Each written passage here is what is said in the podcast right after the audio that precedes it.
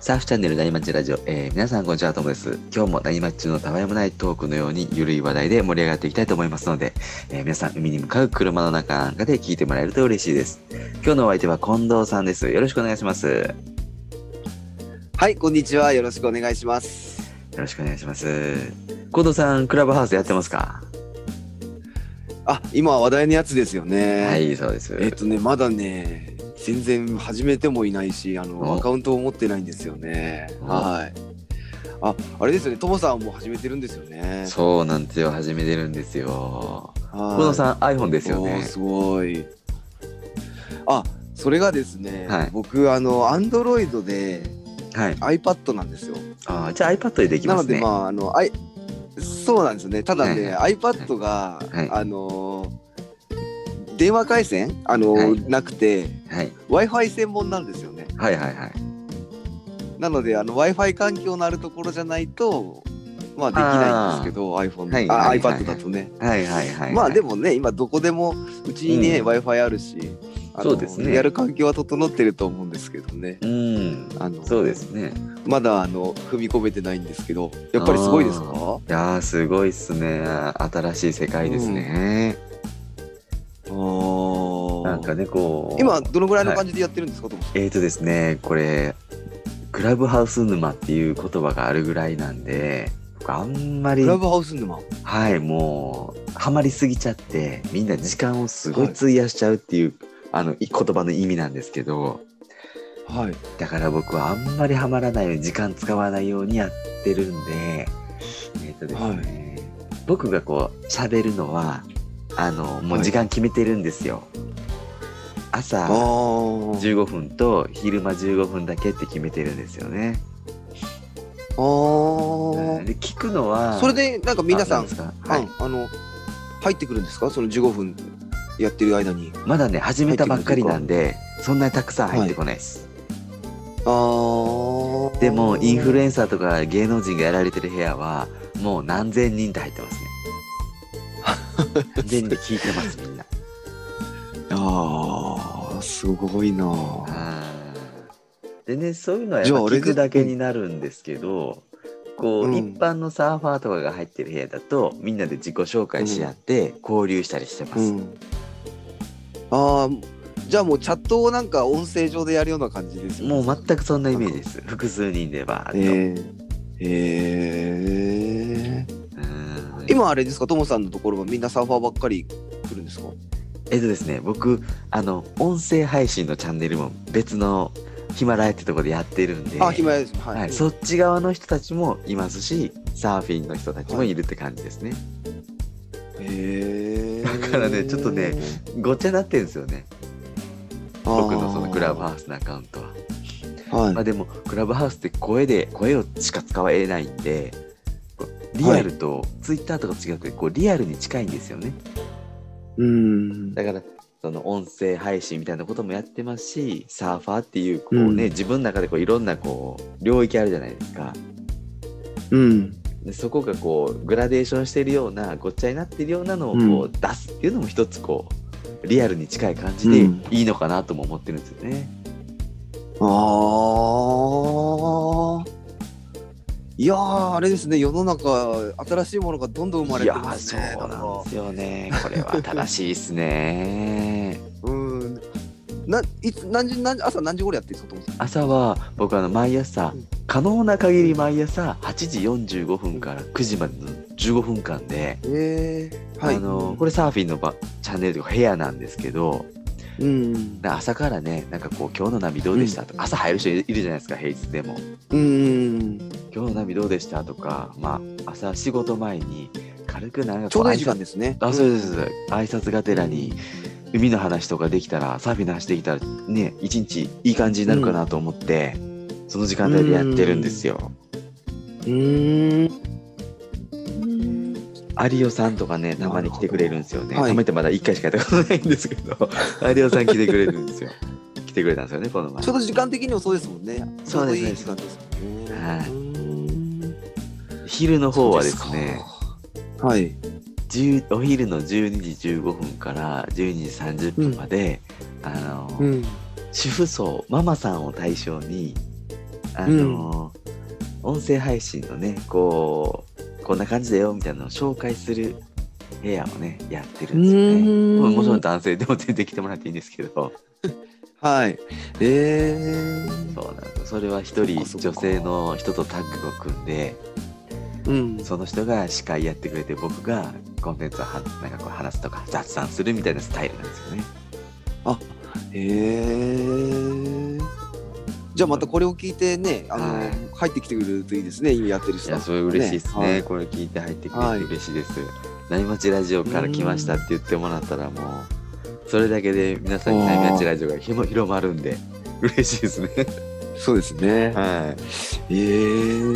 ー。そっかそっ近か藤さんもぜひやりましょうよ。あ、わかりました。じゃあちはょっとあの、はい、あのい。招待制な誰んかにで。招待させうんされてもらってね、はい、あの、ちょっとやあれですね、さんちょっと聞き聞き戦かもしれないですけど、 いやー、ぜひ聞いてください。いずれね、あの、喋りたくなりますよ。あ、本当ですか。俺にも喋らせる。ろって思い思いたくなるんで、思 うんで。わかりました。はい。ね、そんな話してると、アウトからいいなってきたんで、本題に行っていいですか、あはいはい。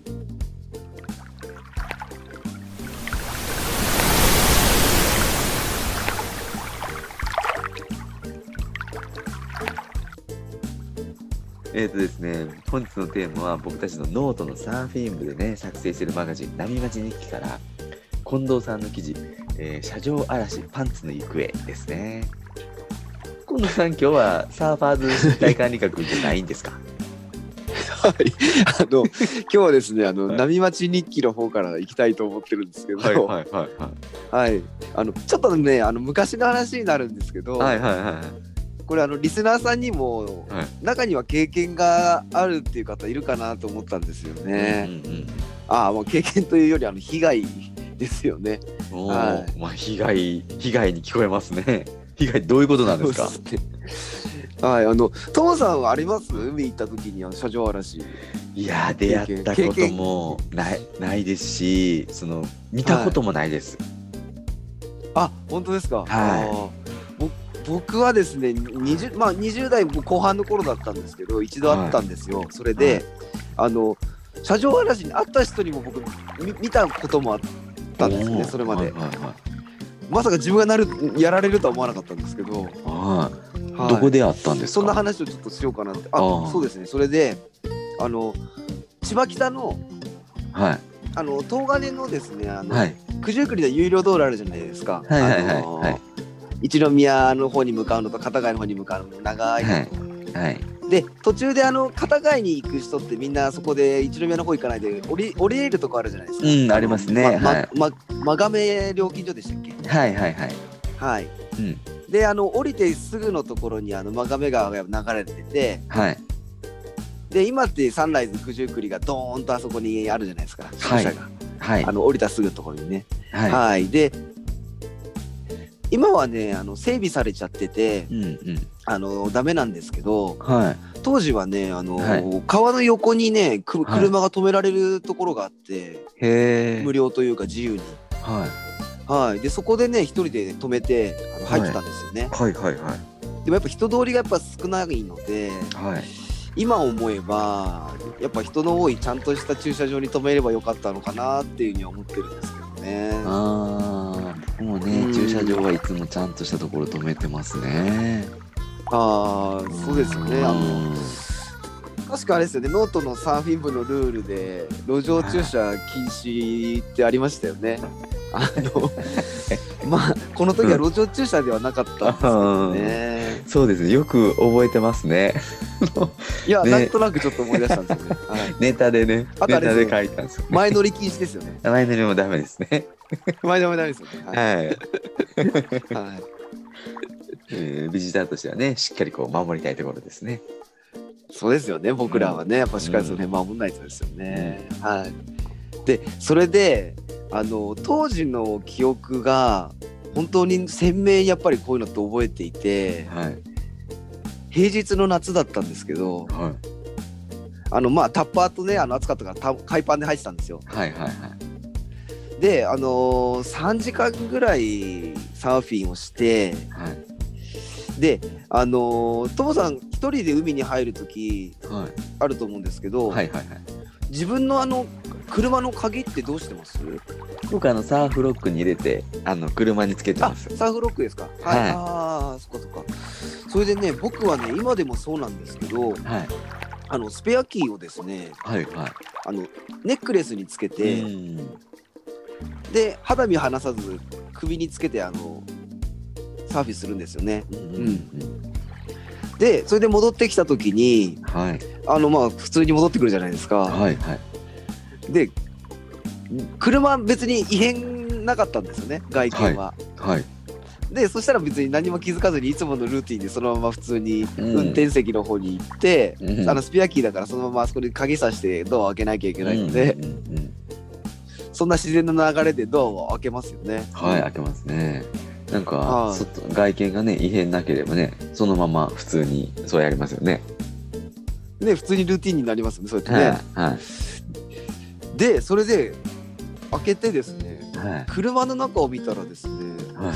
なんか物が乱雑になってたんですよねおー。でもあんまりそんなの気にも留めないというか最初別にね分かんないから、うんうんあれ自分ってこんなにだらしなかったっけってあれなんですよ一瞬思う思ったんですよねおうんーって感じで。車上荒らしになってるなんてね、 そのタイミングでなんか思いつかないですもんね。はい本当そうですよね、うんでねあの服もですねぐちゃぐちゃだし、うんあのその時なんだっけポロシャツだったかな T シャツだったか、ちょっとその辺ちょっと覚えてなかったぐちゃぐちゃだしはあのに荷室のね荷物もですねなんかぐちゃぐちゃに荒れてたんですよい。うんうんでそこであって思ったんですよねうん。うん。で1分間ぐらいフリーズしてはその後一瞬でですねあの血の気が引いたんですよねさーっとい。気づいてあー確かに自分もそう同じね そんな感じになっちゃったらねそうなりますね。ありますよねあでやっぱりみんなあれじゃないですかまず心配するのって財布と携帯じゃないですかあはいそうですね。ねえあれってなるじゃないですかうん。でもですねこの時ですね僕には密かにですね、小さい希望があったんですよねおーなんなんですかその小さい希望っていうの は。であれなんですよね、うん自分の車ってシークレットポケットっていうのがあるんですよへえ。はい、でなんかそこになんかあるんじゃないかなっていうのをちょっと確信というか、なんていうんですか希望があってはい。まあでもめっちゃドキドキしながらそのシークレットポケット見たんですよはいはいはいはい緊張の一瞬ですね。 でで財布と携帯あったんですかはいそれでですねおかげさまで取られてなかったんですよへえ。いやーあの奇跡というかですねめっちゃ嬉しかったですねおーなんか被害に遭ってるけどうんうんうん。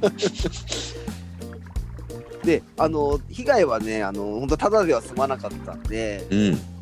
あの車の僕ダッシュボードの上にねあの、こコイン入れみたいなのは小銭を入れるところがあったん で、はいはい。まあそこに料金所とかにペッて払うぐらいの、えー、と100円とか200円とかって砂利線入れてあったんですよね。はいはいはい。ねその小銭は全部持ってかれててああとあの当時まだあのお気に入りの CD をやっぱいっぱい入れてたんであ。はい。 CD やられちゃいましたね。ああ。はいはい。うーんでただねガラスとかもね、割られてなかったしうん。まあ言言っちゃ変ですけど最小限の被害で済んだのでうん。まあ良かったかなっていうのは思いましたねその時は。ううんんなんか不幸中のね幸いって感じですよね。うんうんでもどうやってあの犯人は鍵を開けたんですかね。そうですよねなんかガガラス割られるイメージあるじゃないですかなんか、うんあります。で少しね冷静になってその後車の周りを見たんですよはいはいはい。で絶対鍵は絶対自分してるっていうの確信はあったんで、うんうん。そしたらですね助手席の方のですね窓枠のね、フレフレームフレームっていうんですかね窓の、はいはいはい。うん、ところにねなんか傷がガーッとあったんですよねあでそれよく見たらあの当時の作りって今よりも全然ねセキュリティってちゃんとしてないから、うん。あのーバーバールみたいななんか棒棒みたいなので多分そこにこう手を、あのー突っ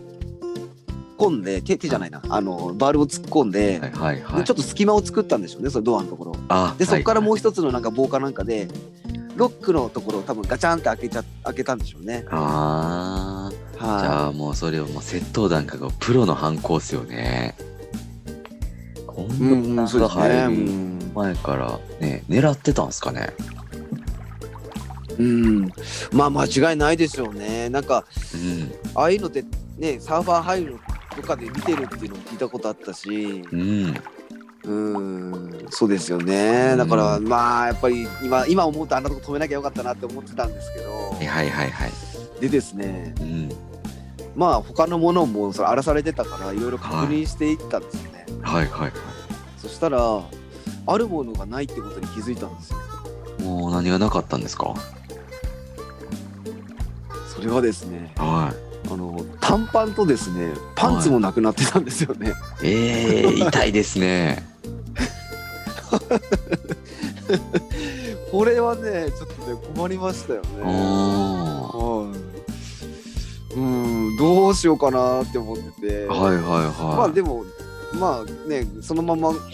夏だったからあの、うんまあか海パンのままですね、はい。まあ近くのショップに行って短パン買ったんですよね。ああー、はいはいはいは